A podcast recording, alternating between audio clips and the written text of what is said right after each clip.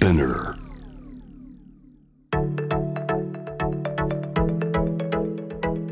伊藤忠 Dear Life, Dear Future Brought to you by 伊藤忠 SDGs ス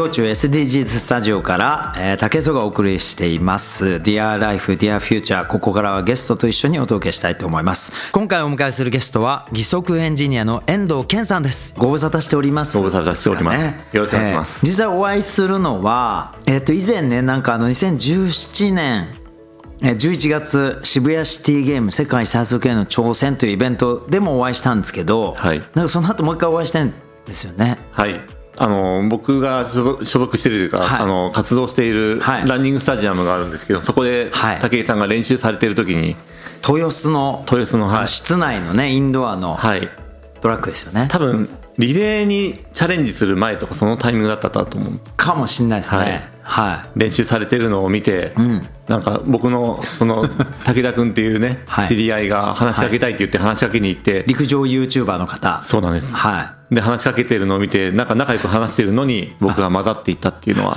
最後です。何の話したか覚えてます？いやでもあの武井さんがどうやって今のところにまでなんですか そんなたどり着いたかっていう戦略的な話をしてて武田もやっぱ有名になりたいっていうのがあったんでー確かにそんな質問を受けてアドバイスしてました。はい。記憶がありますね。はい。なるほど。今日もちょっといろいろとお話しさせていただきたいと思います。よろしくお願いいたします。えー今日はですね早速なんですけれどもあのスタジオに遠藤さんがあの開発された義足こちらをお持ちいただいてるんですけど、えーこれは何という義足なんでしょうか？はいこれはですねサイボーグニューといって、はい。実際にパラリンピアンたちが履いているはあ。カーボンで作られた義足になります、はあはあ、あ。の陸上の幅跳びの選手だったりあの 100m の選手だったりとかがはい。走るときに足につけてるやつですよね。そうです。硬い反発の強いやつですよね。これめちゃくちゃ硬いですこれは。全然曲がんないですもんね手で手だと。そうですね今実はですねこれこれで走ってるアメリカのリチャード・ブラウンっていう選手はが世界記録を持ってるんですよ。はい。おお。10秒53という早っ。え負けてるやん俺。そうなん僕10秒54なんですよベスト。ギリギリ。0.01秒負けてんすね。負けてますね。義足の選手に越されてるそういう時代に入ってきてるんですね。でしかもその選手今はい。10種競技やっていて、うわそうなんですか。はい、今年大きな大会出れてないんですけど、はい。数ヶ月前までに、えー多分6200点っていうのが彼の今正式タイムで、は口では7200までは出るって言ってて次の大会に出すって言っていて今練習してます。じゃあ10種はまだ僕は勝ってるってことですね。まだまだですねはい。よかった。なるほどね。もうそんなにこれでも今日はなんか3種類なんかこのちっちゃいのは何ですか？なんか。これはですね子供向けでブレードってやっぱ高いじゃないですか、はいはい。だからこれアスリートが速くなるためにもうすごいお金を使ってはい。作られるんですけども、子供がやっぱ走りたいとなった時に、そんな払えないので子供が簡単に履けるようなはカーボンで作られた義足を作ろうと思ってこれを作ります。ああそうなんですか、はい。これ実際にあのお子さんが足に装着してその足のはい。欠損の子とかですよね、はい。そういう子たちが装着してこうどんな感想を持つんですか？これやっぱ跳ねるとか風を感じるって僕らが多分日常的に普通に感じていることを感想で言うので嬉しくもありちょっと悲しいですね。あ今まで。悲しいとは？今までそれがなかったんだっていう人生の中で。なるほどね、ん。まあ例えば車椅子乗ってちょっとスピード出したら風を風を感じるみたいなことあると思うんですけど、自分の足ではい前に駆け出して風を感じるみたいなことがそうですね。そうか。特に子供は足がなく生まれてくる子もいるので、はい。足があった時の経験がなかったりとかしてなるほど。走ることが分からなかったりとかするみたいですね、はい。そういうことなんですね。なるほど。このそんな風にさまざ、まな方の、まあ、生きる力となっているこの義足を作っている今日は遠藤健さんにお越しいただいてるんですけどあのなんと昨年の東京パラリンピックこのサイボーグニューという義足を使った2人のパラアスリートがなんと陸上男子 200m そして女子 200m で銅メダルを獲得したということなんですね。いかがでしたか？その瞬間。瞬間ややっぱもう嬉しかったですね。はあの男子ジャリッド・ウォリス選手女子キンバリー・アルケマデ選手で 200m でそれぞれ走ったんですけど、あ、はい、どどこの国の選手なんですか？ジャリットはアメリカでキンバリーはオランダです。ええアメリカとローナー選手。はい。はちょっと調子は悪そうだったんで、はい。メダルに届くか届かないかぐらいの。ああどうかなっていうところだったんですね。やっぱちょっと競技ってやっぱご存知の通り水物じゃないですか、はい。いくら前良かったとしても本番それが出るとは限らなくて、彼特にすごい本番弱いって言われたんで、そうなんですね。大丈夫かなっていう、はずっと心配してて結果を出してくれてすごい嬉しかったなのと、あー思うのと同時にやっぱりオリンピアンのチャンピオンもっとやっぱ速いのでそこまでの距離ってやっぱ遠いんだなっていうのを感じました実際にタイムってどんぐらいだったんですか？タイムは22秒。ですね。あのジャリドボイス22秒。はい。ん。何歩か。ゼロ22秒0 01とか02 01とかはい。で、あギリギリ勝ってるねよかった。えー僕一応21秒台のタイムがあるんで。ちなみにあのはいリチャード・ブラウン21秒2とかです。ギリギリ勝ってるかなっていうぐらいですね。もうそろそろやられそうみたいな感じですけど。はあ。これどうですか？レースを終えた選手からなんかフィードバックってありましたか？もちろんもちろん。どんな、はい。どんなあの感覚？これまでのものとの違いとか、サイボーグニューに対してのあの感想っていうのはどんな感じだったんですか？あのやっぱり僕は陸上が好きなんで、はい。あの走り方からこれを計算して作ってるっていうふうに選手にも言ってるんですね。はい。であの選手たちはあのどちらかというとあの回すタイプじゃなくてやっぱり踏み込むタイプが義足に向いてると思っていて、ちゃんと踏み込んでもらってちゃんと乗り込んであの、反発もらうまあはい、前でさばくような選手が向いてると思っていて、は全くその通りにあの練習してきたからその成果が出たって言ってくれてすごいやっぱそれは嬉しかったです。あそうなんですね、はい。でも走りのタイプにこのサイボーグニュー、はい。しっかりと踏み込んで乗っていく、はい。で反発もらって跳ねていくっていう走りがはまったってことなんですね。そうですねはい。これやっぱり開発者としてはちょっとうん妙利に尽きるというかそういうところがあるんですかね。うん、あのこれまでやっぱうまくいかなかったことも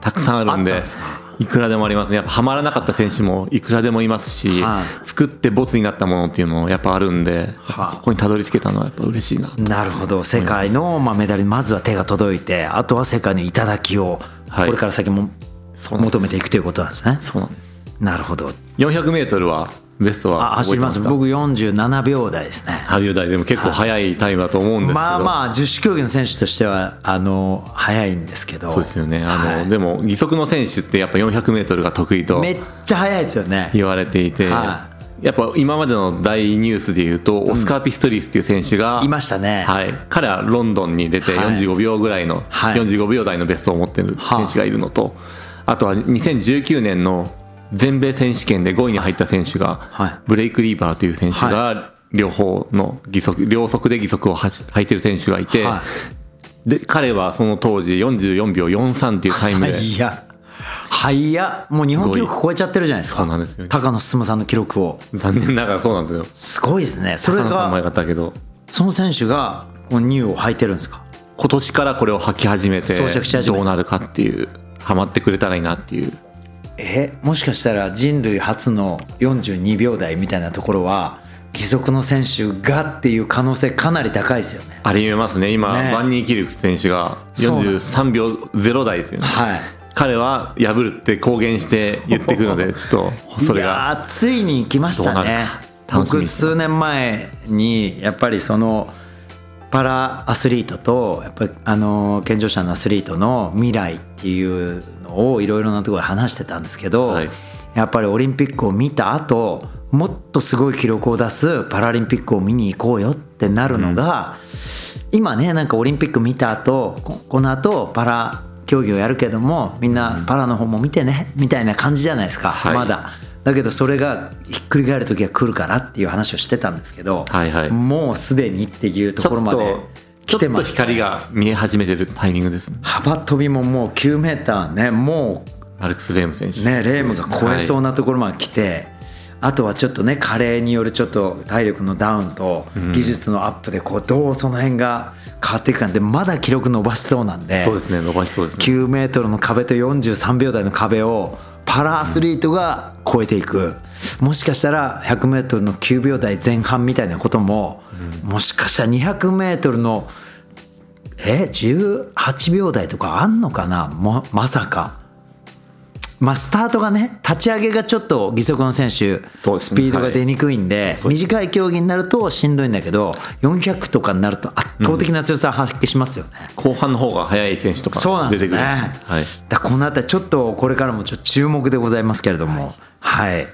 あのーそもそもなんですけど、まあそんな今世界のトップまでちょっと手が伸び始めてるこの遠藤さんの義足ですけど、作るようになったきっかけって何なんでしょうか？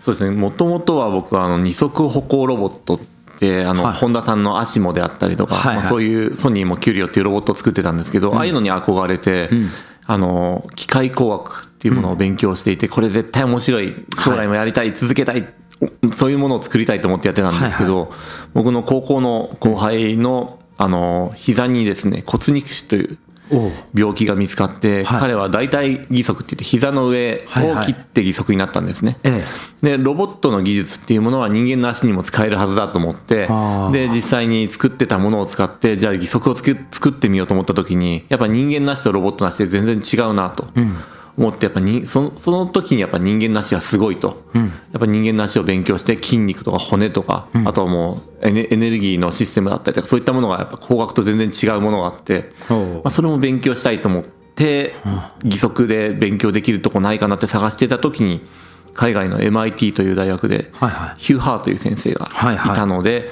彼のところで研究したいと思ってそうですね。入あの入入学というか、まあ、博士課程はい。でそこであの勉強しました。うんなるほど。ヒュー・ハー教授という方なんですけど、はい。はいこの方は実際にどういった研究とかどういった方なんでしょうか？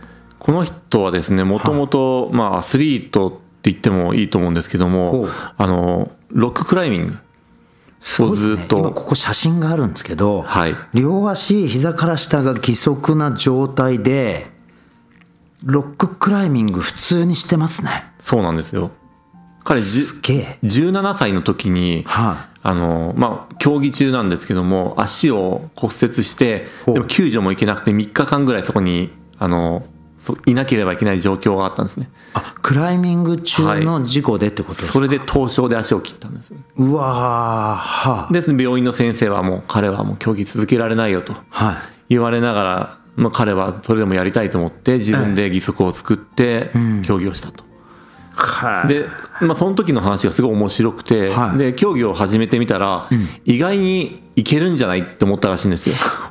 あ、はい俺結構いけるって思ったのが面白くて、はい。普通足切ったらやっぱちょっと不利だなと思うと思うんですけどもいやちょっとねはい。絶望感ありますけどね。そうですよね、でも彼の場合足切ったからめっちゃ体が軽いって言ってなるほど。両手でこうスタスタいけるような壁とかあったりはい、なるほど。重量が軽くなって圧倒的に軽くなった。勝てるんじゃないかみたいな気持ちになったってことなんですか？懸垂めちゃくちゃできるとかあと足の長さ変えられるとか。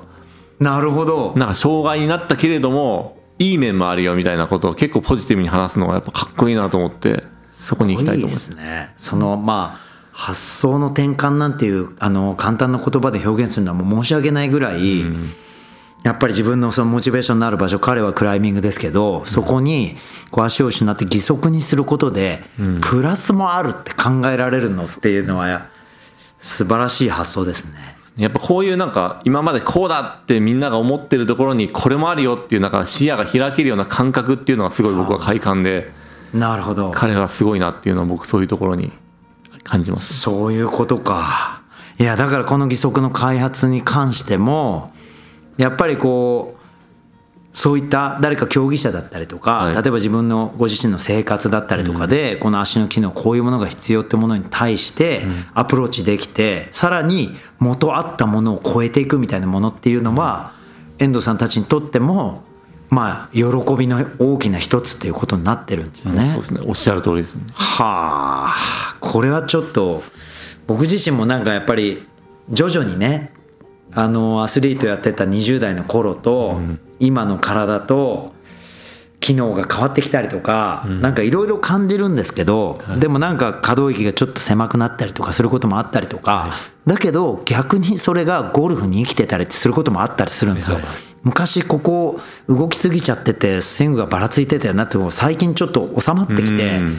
いいスイングになってきたりとかそういうプラスもあるのでやっぱり僕らがそういう感じる自分の体に対する変化そういったものに対するこうマイナスだけじゃないって思うのと、まあ、彼らがこうなんか事故とかそういったことがきっかけで手に入れた新しい力みたいなものって同じようなことなんですねきっとね。もう同じ発想ですよね。ね。やっぱポジティブに生きるためには、変化をポジティブに捉えるっていうのは一つの能力だなって思います。ちょっとヒュー・ハー教授にちょっと会ってみたくなりますよね。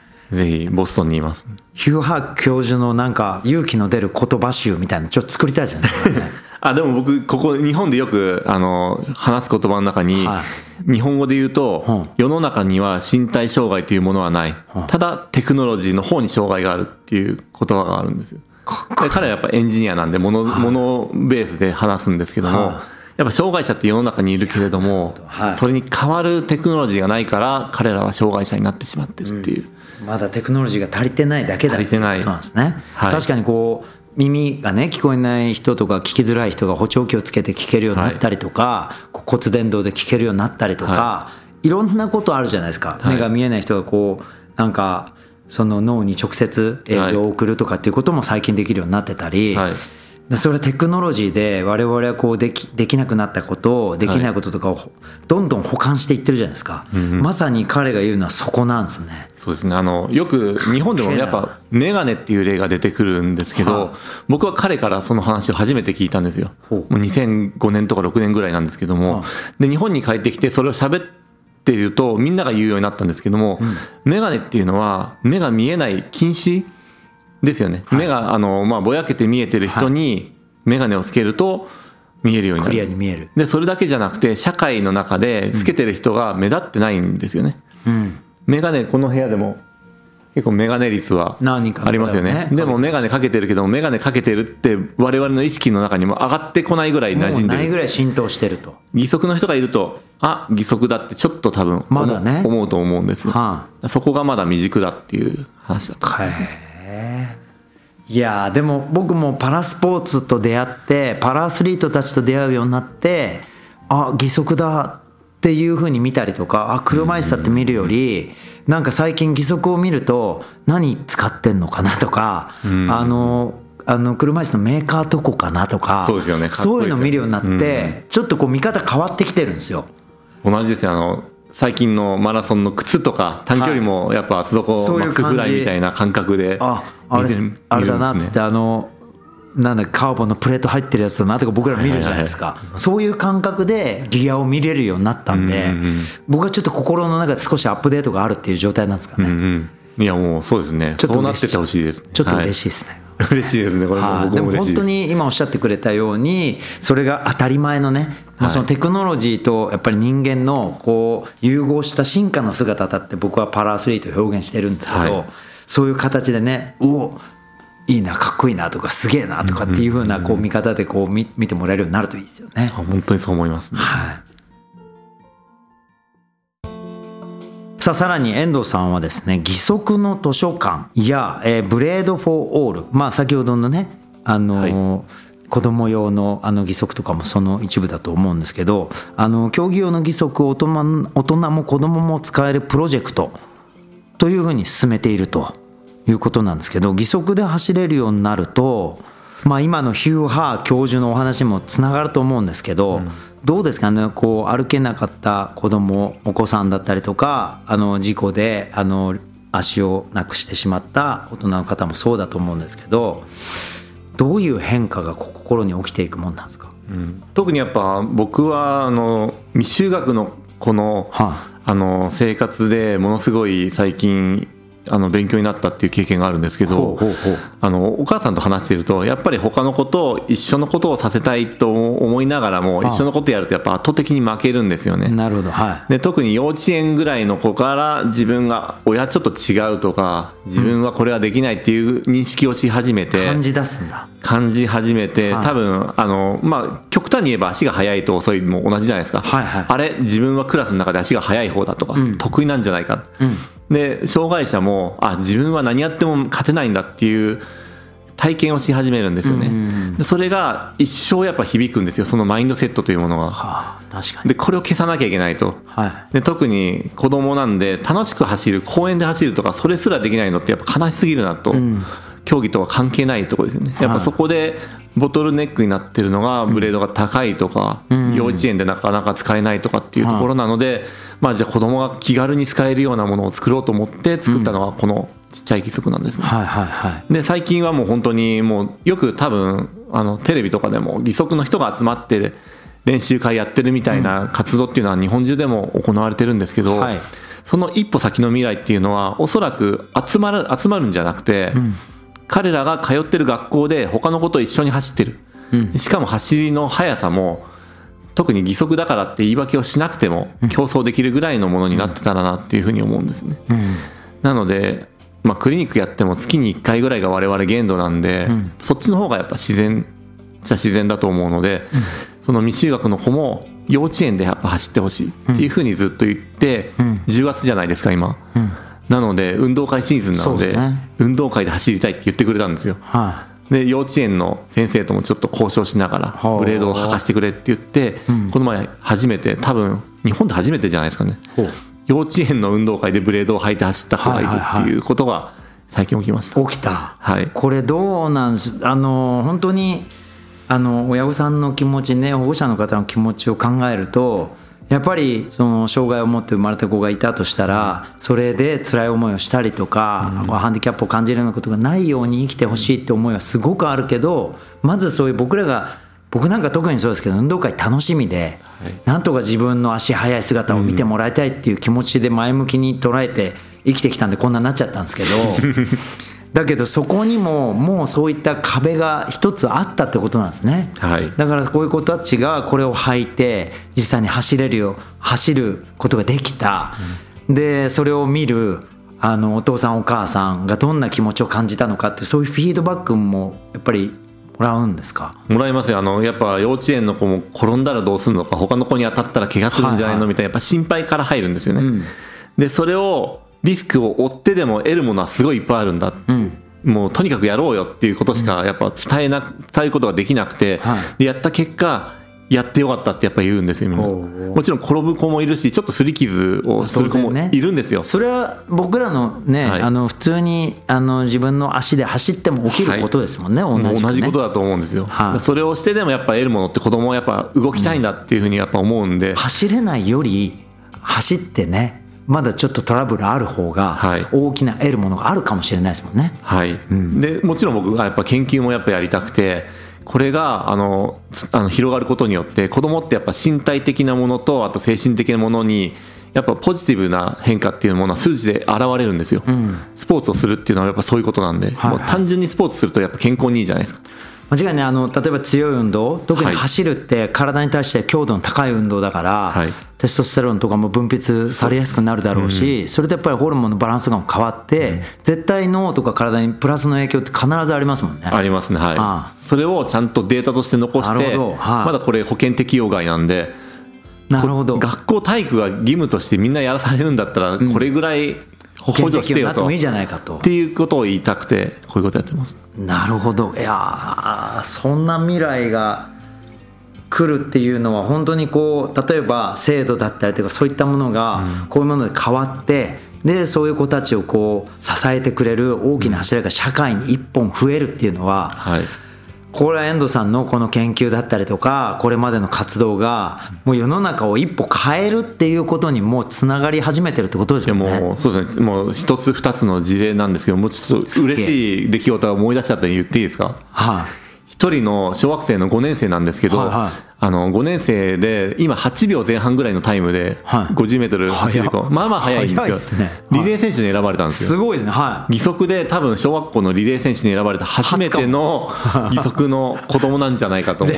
レレジェンドじゃないですかもう。レジェンドだと思います。こうえー。二十何日かに運動会あるんであそうなんですか。めっちゃ楽しみにしてます。ちょっとなんか YouTube で勝負しようかな レジェンドはい。ね なんかいつかそんな日が来ると嬉しいですよね。嬉しいですね。はあ。ちょっとずつちょっとずつ僕の周りでは変化が変わっていってると。できてるなと思いますうん、そんなねちょっと変化もありつつですけどもう一つちょっと大人の大きな変化もあるんですけどあの私もねあの本田圭佑君のサッカーチームなどでご一緒に活動させていただいた乙武さんねはい。五体不満足の乙武さんでございますけども、二足歩行にチャレンジされた乙武プロジェクトと、はい。これ僕もあの SNS で乙武歩くよみたいな なんか最初はねこうたどたどしくこうずっとこう背筋を張ってあの歩いてたところから歩いてましたよね。歩いてましたね。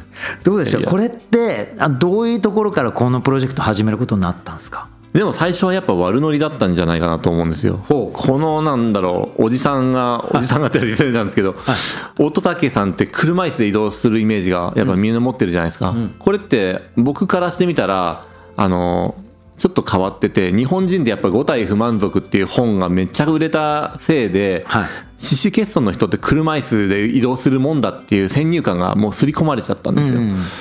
でも確かに、四肢欠損で歩いてる人って結構いるんですよ。あそうなんですか。はい、はい。でも音崎さんの場合はちょっと先天性なのと長いもう40年以上車椅子で生活してきたのでは難しかったんですけど,、なるほど。この四肢欠損でも歩くってことをちゃんとやればできるんだよっていうものを見せたかったんですよね。はいはいはい。で音竹さんってやっぱ日本でもう唯一ですよね。あのここまで知名度があって発信力があって、でなおかつ車椅子乗ってるから歩いたら多分みんなびっくりするだろう、はいはい。そのびっくりをやっぱやりたくてやったプロジェクトです。なるほど。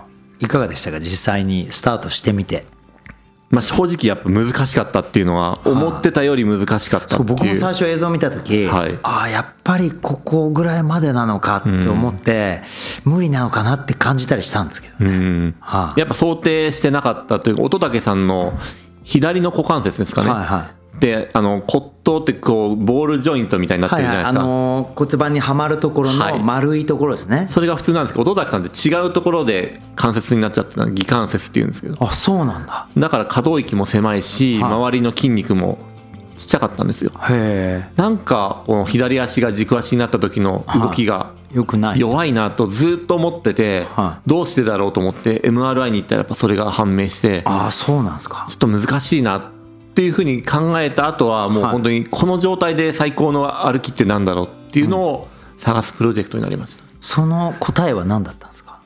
答えはもうやっぱり音崎さんはもう屈曲しかできないんです。股関節伸展がもうほぼできない。あ曲げることはできるけど伸展がこうマイナスっていうかこう体の直直立の角度よりも足を後ろに蹴ることがもうほぼできない。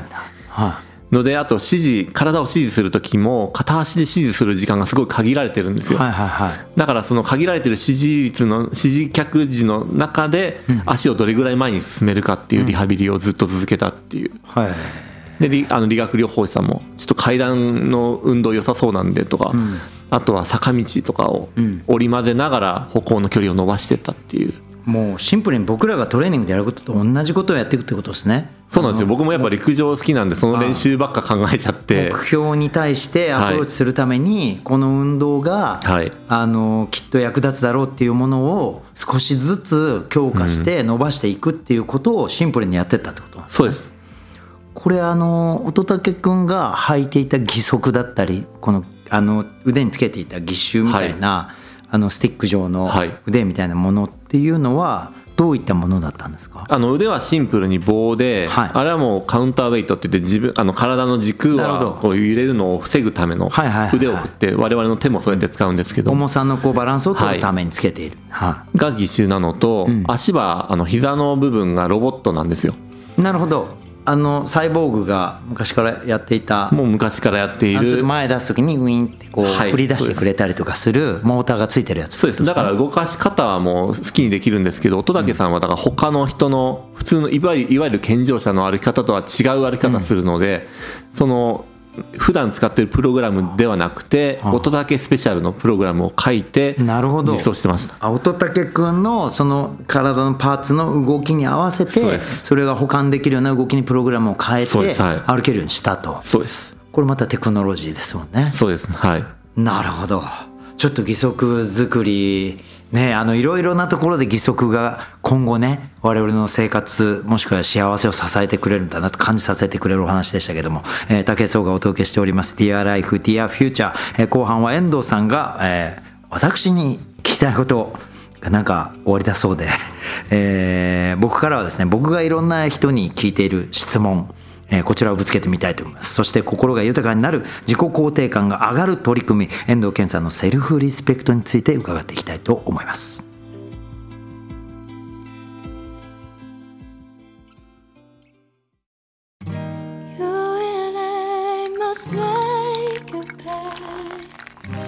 朝美味しいコーヒーを飲むこと。頼んだ荷物が予定に間に合うこと。決まった時刻に飛行機が飛んでいくこと。一人で暮らす祖母の家の近くにコンビニがあること。地球の裏側に新しい道ができること。目の前の人の喜ぶ顔が見られること。